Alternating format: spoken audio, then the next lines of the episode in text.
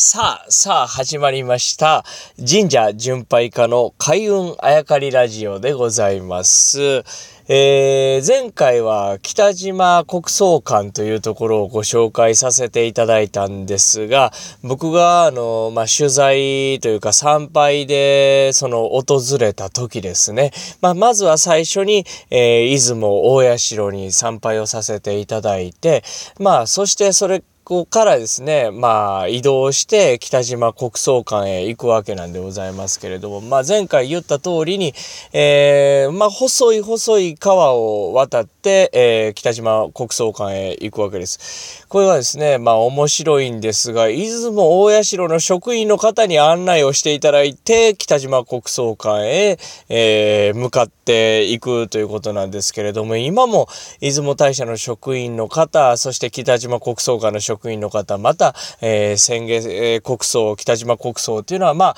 えー、深いつながりを持って、決してこう、なんていうんですかね、えー、全然違いますよといういう立場を取ってるわけじゃなくてですね、まあ、えー、今でもこう、まあ、続いている大事な大事な、えー、お家同士というお付き合いがあるんだなと、改めて思ったわけでございますけれども、この川を渡るとき、そして小さい橋を渡るとき、この瞬間をですね、まあ、ぜひ、えー、皆さん、また行く機会がありましたら、ぜひ味わっていただきたいなと思います。まあ、北島国葬館へはですね、北島国葬館の表側から入っていくという方法もありますし、あとは出雲大社の隣に立ってますから、出雲大社の方からですね、えー、北島国葬館のなんていうんですか、横側に入っていくというようなこともできるわけですね。この橋を渡る時の空気をぜひ皆さんに、えー、まあ、味わっていただく機会があればなと思うわけです。まあ、古びたというかね、まあ、歴史ある、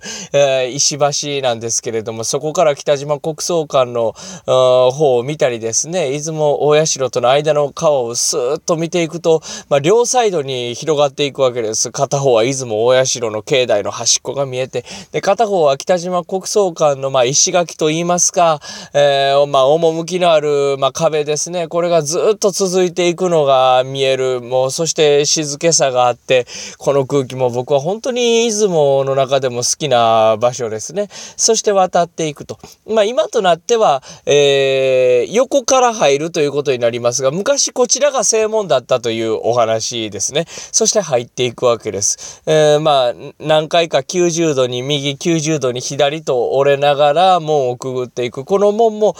普通に僕らくぐれるんですけれども、実は歴史ある門だということですね。これもまた簡単に触れられるというところがまあいいところでしょうね。そして、えー、90度に右90度に左という風な感じでまあ入っていくわけですけれどもここでですね是非、えー、皆さんにチェックしていただきたいポイントがございまして。それは何かというと、足元見ながら入っていっていただきたいんですね。まあ、石畳というか、まあ、続いているわけですけれども、ね、まあ、門くぐって入ると、出雲国葬から敷地がぶわーっと広がっていて、めちゃくちゃ広い。その中に、ああ、あそこがお社か、えー、北島国葬館かっていう建物が見えるんですね。そこまでは結構な距離があるんですけれども、パッと足元を見ると、門くぐったところ、ああ、あたりでですね、石畳がプツと切れているわけです。あまあ、切れているというか、まあ、色が変わっているというか、えー、ここはですね、僕聞いて驚いたんですけれども、佐々木さんと今あなたが立っているところ、その色が変わってっているところ、昔実はそこが玄関だったんですよとおっしゃるわけですね。まあこれ不思議ですよね。えー 今となってはまあ、大部分がこう、お庭のような感じ、境内になってるんですけれども、昔門くぐってすぐ玄関やった。そこまで建物が来ていたということなんですね。これは面白いなと思いましたね。えー、聞かないとわからないことですもんね。えー、そして、えー、続いて入っていて、まあ、この日も参拝をさせていただいたんですけれどもね、まあ、前回から言っておりますが、あこちらは本当に参拝する方がまばらというか、これはまあ、これでまた空気が素晴らしいお祭りされている神様は出雲大社の神様と変わりませんから、ぜひ北島国葬館も空気を味わっていただきたいなと思うところでございます。そして今言ったように、出雲大社の方から門をくぐって入るのであれば、えー、石畳のその違うところを見て、ああ、ここが昔玄関だったったんだなという話を、その時に思い出していただければ幸いでございます。